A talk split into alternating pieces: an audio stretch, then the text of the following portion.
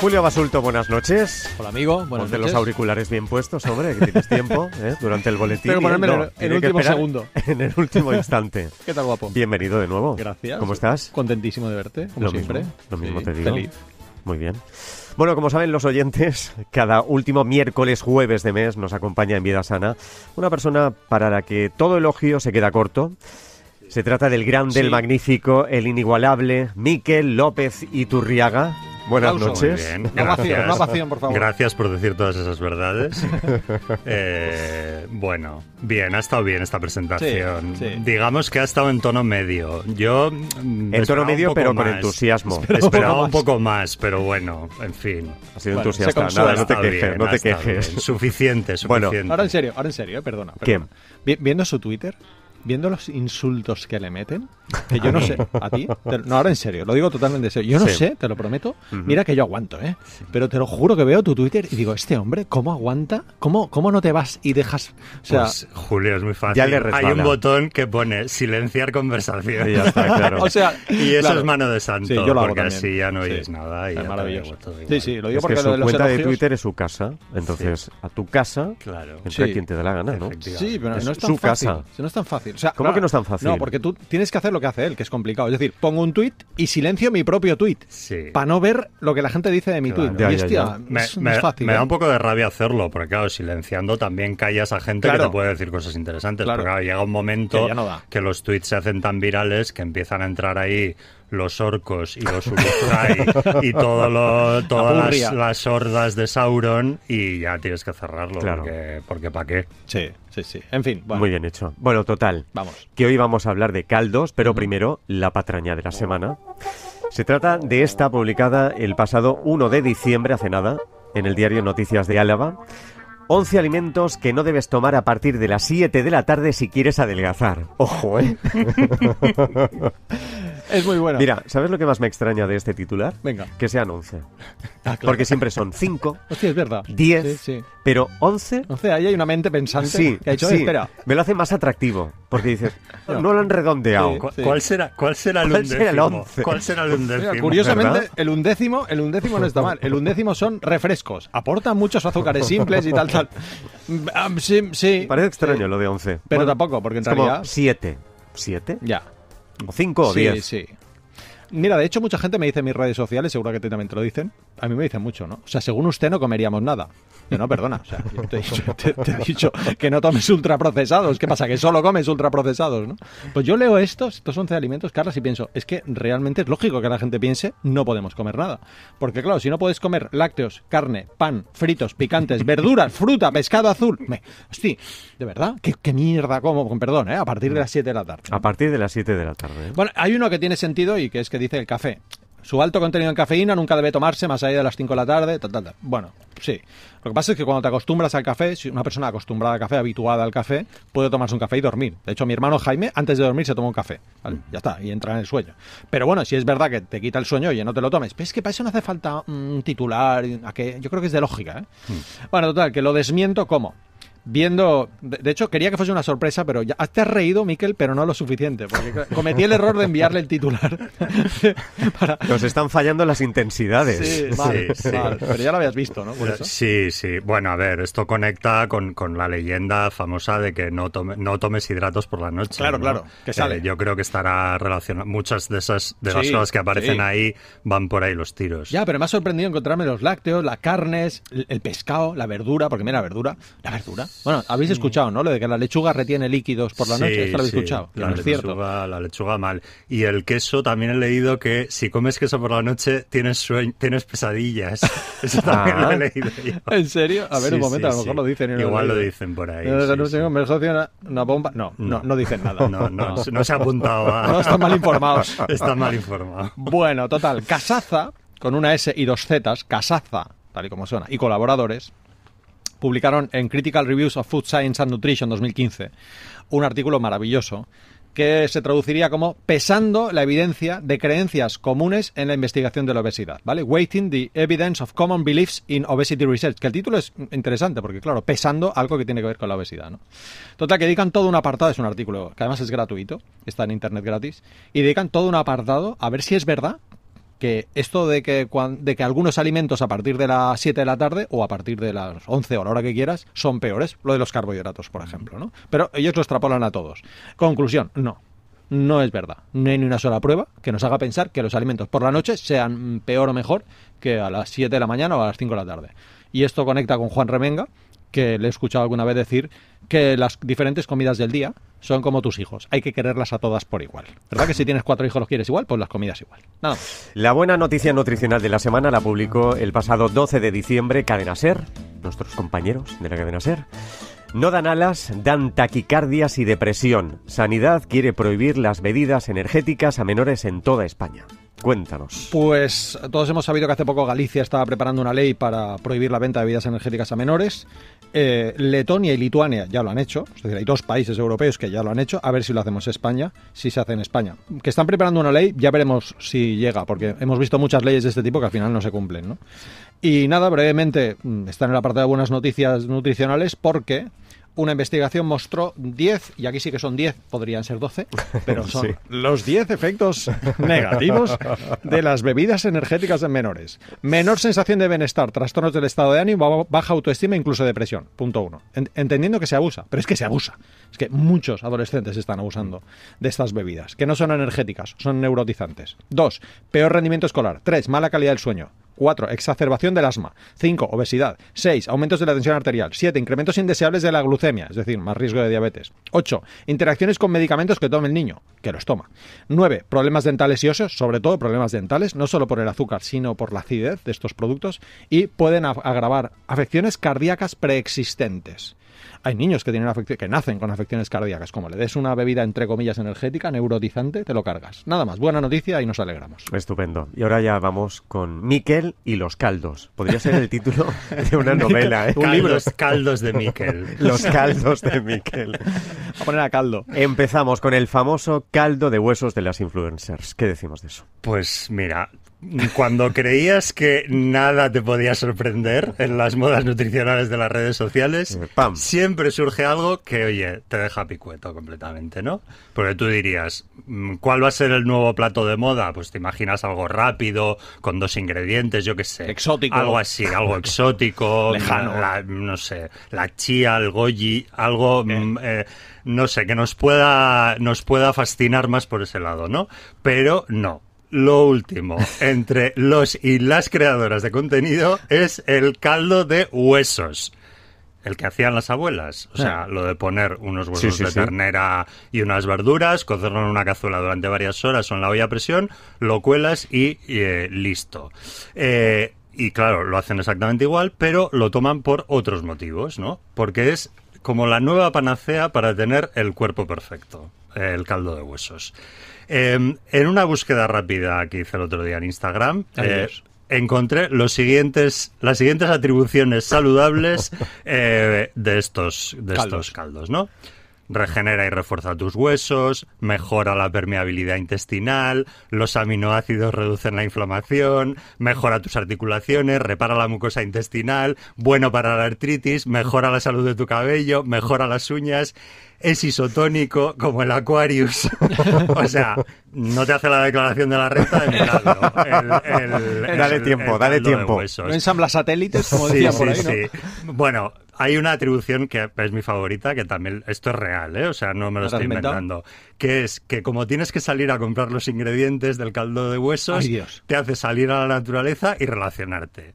Esto, esto es una cosa que yo he visto en No un puedo creer, ¿no? tío. Eh, y claro, esto, eh, esto, todas estas cosas pasan en vídeos que no tienen dos, tres, cuatro visualizaciones. Ni ¿no? Que cinco likes. Miles de visualizaciones. Qué peligro. Y que, eh, bueno, pues que claro, están diciéndole a mucha gente en Internet eh, que los caldos de huesos tienen todas estas, estas vir- presuntas virtudes. ¿Y es bueno? ¿El de huesos? Pues a ver, mm, bu- claro, si me preguntas si es bueno de sabor, sí, claro, Ah, pero, ah. pero claro, eh, de verdad. Milagroso no. De verdad hay poco en, en todo esto, ¿no? A ver, los caldos se han tomado desde tiempo inmemorial.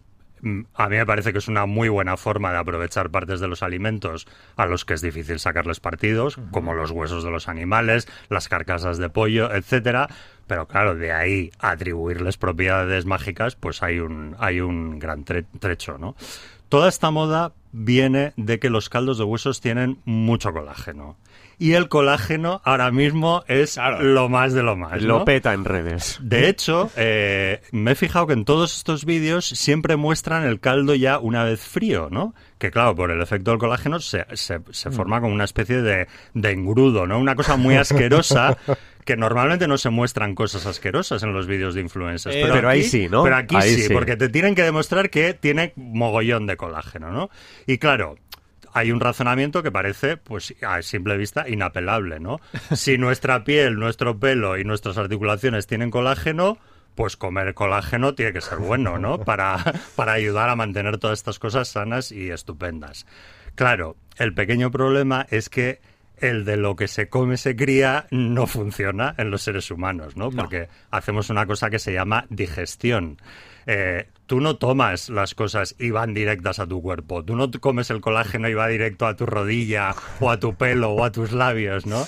Eh, el colágeno, como creo que ya habéis explicado Sí, aquí sí, sí, en, le el otros, espacio en otros entero, sí. episodios, pues es una proteína formada por aminoácidos, la digestión la rompe y eh, esos aminoácidos pues se absorben y van pues donde donde haga falta. falta, ¿no? O sea, no no no no es que vayan directamente a ningún punto específico de tu cuerpo.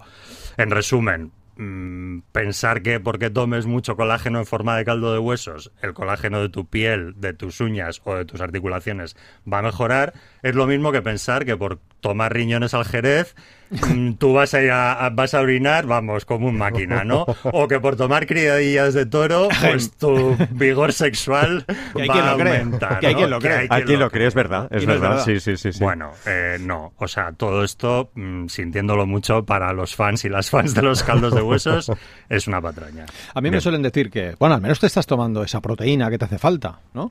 Eh, no, es que no te hace falta, esa es la respuesta. O sea, cuando haces calcular a la gente la proteína que de verdad están tomando, e eso incluye veganos, decir, gente que no toma ni leche, ni huevos, ni carne, ni pescado, no, que es decir, que supuestamente le va a faltar proteína, toman demasiada proteína. Mm, No es que les falte, es que tomamos demasiada proteína. Y tomar más es como a un vaso que está lleno, si le pones más agua, ¿qué hace? Derrama. ¿Es malo que caiga el agua? Hombre, no, no sé, depende, ¿no? De dónde caiga ese agua. Si cae en un sitio electrificado, quizás es malo, ¿no? En según qué gente, tomar demasiada proteína es malo. Pero bueno, en general, no, pero desde luego no te hace falta. Y tomar esa proteína que luego tu cuerpo la va a convertir en colágeno si lo necesita, como ya estás tomando mucha, es absolutamente inútil. Pero vamos a más preguntas contra los caldos, porque no has, no has mencionado que es mejor tomar caldo que vacunarse de la gripe. Eh, Sí. Y eso se dice. Entonces, Bueno, también desde tiempo inmemorial eh, a los caldos se les han atribuido Sí. pues propiedades curativas Antigripales. contra, contra el resfriado, la gripe. Bueno, ¿esto tiene alguna base científica? Pues a ver, los caldos en principio son líquidos, por lo tanto hidratan, eso es cierto. Si no te los tomas a temperaturas muy altas, pues hombre, daño en principio no te van a hacer. Pero claro, otra cosa es que sean más efectivos que beberte un vaso de agua, ¿no? Eh, y desgraciadamente no hay evidencias sólidas de que tomar caldos, sopas o cualquier otro alimento de características parecidas sirva para curar ni resfriados, ni catarros, ni gripes, ni, bueno, todas estas enfermedades de este tipo, ¿no? Aunque bueno, sí que es verdad que, bueno, cuando estás enfermo, pues son cosas que, que, que te apetece, ¿no? O sea, te apetece tomarte una sopa, Sí. pero yo creo Sí, que es esto tiene más que ver con, con, la, con la memoria, ¿no? Pues con, con- con el caldito que te hacía tu Sí, madre sí, o tu sí, abuela cuando estabas claro. enfermo, ¿no? Entonces, bueno, ¿funciona? Pues sí. Oye, y bien si te reconforta, ¿no? Claro, sí, como una especie de placebo, o bueno, pues te hace sentirte mejor, te hace sentirte calentito, pero vamos, eh, de ahí a que esto vaya a matar virus o bacterias, eh, Ni en hay un trecho. No. A mí una vez me pusieron una infiltración. eh, la traumatóloga que me la puso me dijo, esta te va a doler, ¿vale? Y yo, gracias por avisar, ¿no? Y me dio la mano. Me dio la mano. Eh, mientras que una enfermera me pinchaba la cosa, ¿no? Y efectivamente me dolió, pero me dolió, me dolió menos, te lo prometo, porque más no era la primera, eh, por el hecho de que me estaba dando la mano. Y yo pienso que un poco con los caldos pasa esto. Es decir, tú estás enfermo, viene alguien, un familiar, una persona querida, Mm. una persona que te cuida y te da un caldo, y el gesto de que te cuiden, Sí. eso es bueno. No te va a curar el constipado, ¿vale? El dolor, yo tuve dolor con esa, con esa inyección, como es lógico, ¿no? Pero bueno, es de otra manera, ¿no? Y esa es la única explicación así que se me ocurre, porque ciencia detrás no hay. Y es No. sencillo de saber, es tan sencillo como coger 100 personas con gripe, que ahora mismo hay un montón, y a 50 les damos el caldo y a otros 50 pues no les damos el caldo, y a ver si mejoran mejorar en algo. A ver qué pasa. No A mejoran ver qué en nada. A ver, los caldos caseros o de la abuela de la industria alimentaria. ¿En qué nos tenemos que fijar cuando vamos Bueno, a comprarlos? Esto, esto, vamos, para mí los, estos caldos son la demostración definitiva de cómo la industria alimentaria, y perdonadme la expresión, se mea en nuestra cara. O sea, ¿alguien se puede creer que un caldo que se hace en una fábrica y que está en el supermercado metido en un brick tiene algo de casero? Bueno, pues parece que sí. Hombre, yo he visto anuncios en los que te demuestran que sí, Sí, sí, que se hace sí. con una elaboración Claro, Ya, claro, de horas. Claro, claro. sí, sí. sí. Y, en una, Ellos- y en una olla de dos- Los anuncios los de habéis visto como yo. Sí, que sí, por Sí, supuesto. no, no, con ollas claro, gigantes. Sí, Claro. sí. Bueno. ¿no? Y bueno, sí. Y la abuela, pues no sé, deben tener ahí una abuela en la fábrica de guardia. Revisando. Mirando cómo se hace el caldo. Y entonces, ahora ya está, ya es de abuela, ¿no? Como está la abuela ahí puesta, momificada, pues ya está, es de abuela, ¿no? No sé. Ah, bueno, a ver, hablando un poco más en serio. eh, yo lo que me fijaría es en, en la, en la. Para ver la calidad de estos caldos, pues en la, en la composición, ¿no? Que el agua sea el ingrediente principal es lo normal, o sea, eso no, no, sí. no es un caldo, es un líquido, o sea, no, no es raro que el agua sea el ingrediente número uno, eh, que tiene que aparecer en la lista de ingredientes el primero, porque en la lista de ingredientes aparecen los ingredientes en orden, orden. de cantidad, o sea, de proporción. Eh, pero bueno, lo importante es más el porcentaje de los demás ingredientes, ¿no? Eh, los buenos caldos mm, de brick o de bote pueden tener un 20% más o menos de, bueno, pues de carne, de pollo, de lo que sean, y los definitivamente malos, que son la mayoría de los de marca blanca y de las marcas más populares, pues suelen tener como el 3% del ingrediente principal, que suele ser carne, y luego cantidades completamente absurdas de verdura, pues eso, 0,3, 0,1, 0,2%, ¿no? Claro, tú te preguntas, con estos porcentajes tan, bajos, ¿cómo les dan sabor si no tienen nada, no? Eh, porque claro, tú haces un caldo en casa y lo normal es que, bueno, pues sí, una quinta, una cuarta parte sean ingredientes sólidos que le pones al agua. Bueno, pues esto la industria lo consigue pues a base de extracto de carne a cascoporro y aromas. O sea, aromas na- naturales que dicen ellos, pero bueno, que al final De son- naturales, no de tienen nada. naturales no tienen nada, ¿no? Eh, o sea, lo típico que haría tu abuela, ¿no? Ponerle Un extracto. ponerle eh, aromas y tal. Y luego otra cosa que hacen y que también hay que mirar en los ingredientes es ponerles mogollón de sal, ¿no? Para que, bueno, si son pobres en, en otros ingredientes, ¿cómo consigo que sepan algo? Claro. Pues subiendo la sal. Entonces, bueno, sí que es verdad que cuanto más bajo sea el porcentaje de, de sal, pues, pues más saludable va a ser el caldo. Es verdad que ahora hay marcas eh, que, bueno, pues tienen versión como baja en, Sal. en sal y que normalmente, pues bueno, desde un punto de vista nutricional, pues son más recomendables. Hay que, hay que saber con esto, que siempre lo digo. Los alimentos sólidos en países como Chile, por ejemplo, llevan un sello negro demasiada sal, si tienen más de un gramo de sal por 100 gramos, ¿vale? Y los líquidos no, los líquidos es 0,25.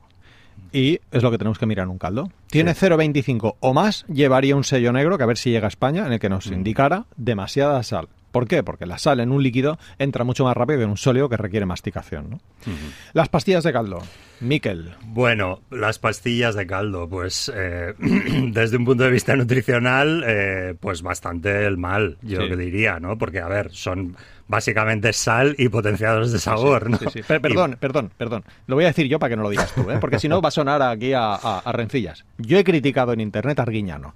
¿Cómo, ¿Cómo porras Arguiñano anuncia pastilla? ¿Pastilla?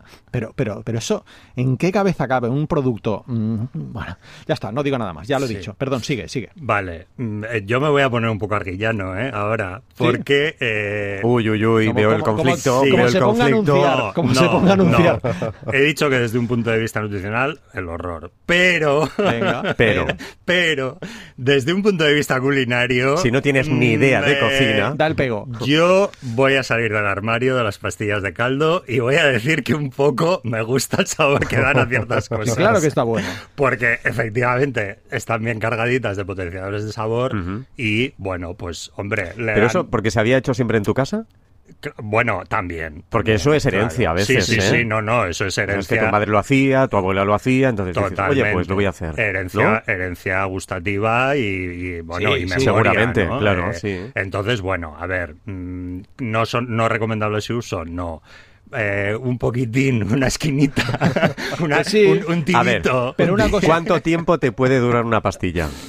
¿En, en casa? Ujú. Pues siglos. Se caduca. O sea, Bien, entonces Bien, bien. sí, pero ¿no? el tema Sí, es que a mí me gusta el chocolate y yo tomo chocolate. Pero te lo otra cosa, esconden. otra cosa, sí, pero otra cosa es Lo que yo anuncie, casa. que yo anuncie chocolate. Ah, eso Es sí. decir, claro, es que es muy distinto porque yo si soy una autoridad o un referente, o un, como una persona tan influyente, al final la gente va a pensar, oye, tío, perdona, esto pues esto está bien, esto es saludable y me pongo tres. No sé, hay que pensar las consecuencias que puede tener esa, esa propaganda. ¿no? Sí, sí. Yo ya digo que yo no anunciaría una pastilla de caldo, pero bueno, reconozco que, oye, pues de vez en cuando, mm, alguna vez he tirado de alguna de ellas. Bien, bien, y yo. Eh, quiero, aquí tengo una batería de refranes que no, que no me quiero, que no quiero que te vayas de aquí, pero una pregunta rápida, si nos da tiempo, Carlos, Sí, claro. antes, sí, eh, un- ya que tenemos aquí a alguien, un experto en cocina, ¿cómo hacer un buen caldo casero, Miguel López Iturriaga? Pues mira, una cosa que tienes que tener muy clara es que el caldo no es el vertedero de la basura. O sea, no es no- todo lo que tienes No. medio pocho que se está poniendo malo en la nevera, no Pa' lo dentro. pongas en el caldo. Hombre, un po a ver, no tiene que ser el máximo de la frescura, pero yo qué sé, echa Sí, ingredientes de buena calidad. Luego, eh, como mejor salen es en, con la olla rápida. O sea, no solo ahor- ahorras tiempo y energía, sino que los caldos salen muchísimo, muchísimo más sabrosos. El caldo sirve para aprovechar alimentos que normalmente se tiran, los huesos, la parte verde del puerro y la cebolleta, las vainas de los guisantes. Esas partes de las verduras las puedes ir a- almacenando en una bolsita en el congelador y luego, cuando tengas ya un montón, usarlas en el caldo. Y por último, mm, con las verduras, muy importante, rehogarlas bien con aceite antes sí. de echar el agua para hacer el caldo, porque así, pues bueno, vas a, saca- vas a sacarles más brillo, ¿no? Van a tener eh, mucho más sabor. Esos serían los consejos básicos. Me encanta. Siempre que no pienses que te cura el constipado. ¿verdad? Efectivamente. Sí, ¿está bueno? Sí, genial, pero bueno. Vamos a la batería de refranes. Caldo de gallina, reconocida medicina. bueno, ya lo hemos desmentido, o Así sea que no. que medicina poca. algo es algo y alimento es caldo. Sí, vale, sí. Algo de alimentos que el caldo, Sí, ¿no? sí, pero no mucho. No mucho, pero mucho. bueno, algo es. Bebe caldo, vive en alto, anda caliente y, y vivirás largamente. Largamente. Pues Anda caliente, sí, entonces a mí me sirve. sí, claro, hombre, a ver, no vayas en bolas por la montaña, sí, vivirás más. sí. Eh, sí, bebe caldo, vive en alto. Sí. No sé. Eh, a falta de gallina, bueno es caldo de habas. Ah, totalmente a favor, sí, sí. ¿Verdad? Muy bien. Yo, bueno, de hecho, con las vainas de las habas, cuando las compro así con la vaina, las desgrano y luego las, las vainas las guardo para hacer caldo y Sí, queda bueno. buenísimo. Tan bueno como el de gallina o más. Mira, justo hoy he comido yo un caldo de garbanzos. Hemos hecho garbanzos, pusimos en remojo Mm. 10 millones de horas, porque bueno, los garbanzos aquí en Barcelona con el agua dura es complicado. Sí. Y, y sí, sí, han quedado bien, pero sobre todo el caldo es que ha quedado maravilloso. Le pongo un cubito de Muy hielo bien. porque si no me quemo y oye, queda de muerte. Pero no Cre- pienso. creía que ibas a decir un cubito de, de Starbucks. Claro. Un par más de refranes. Venga, rápido.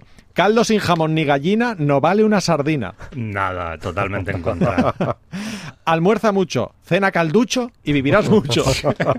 Como la trucha al no lo trucho. conocía. Como la trucha al trucho. Y el último, Venga, para el mal de riñones, caldo de bojardones. Que son mojardones. Unas setas. Ah, unas setas. Ah, pues ni idea, no sé, no, No, sé lo no. que son y no, seguramente no. No, ya te digo Vamos. yo que no. No. Pregunta sana.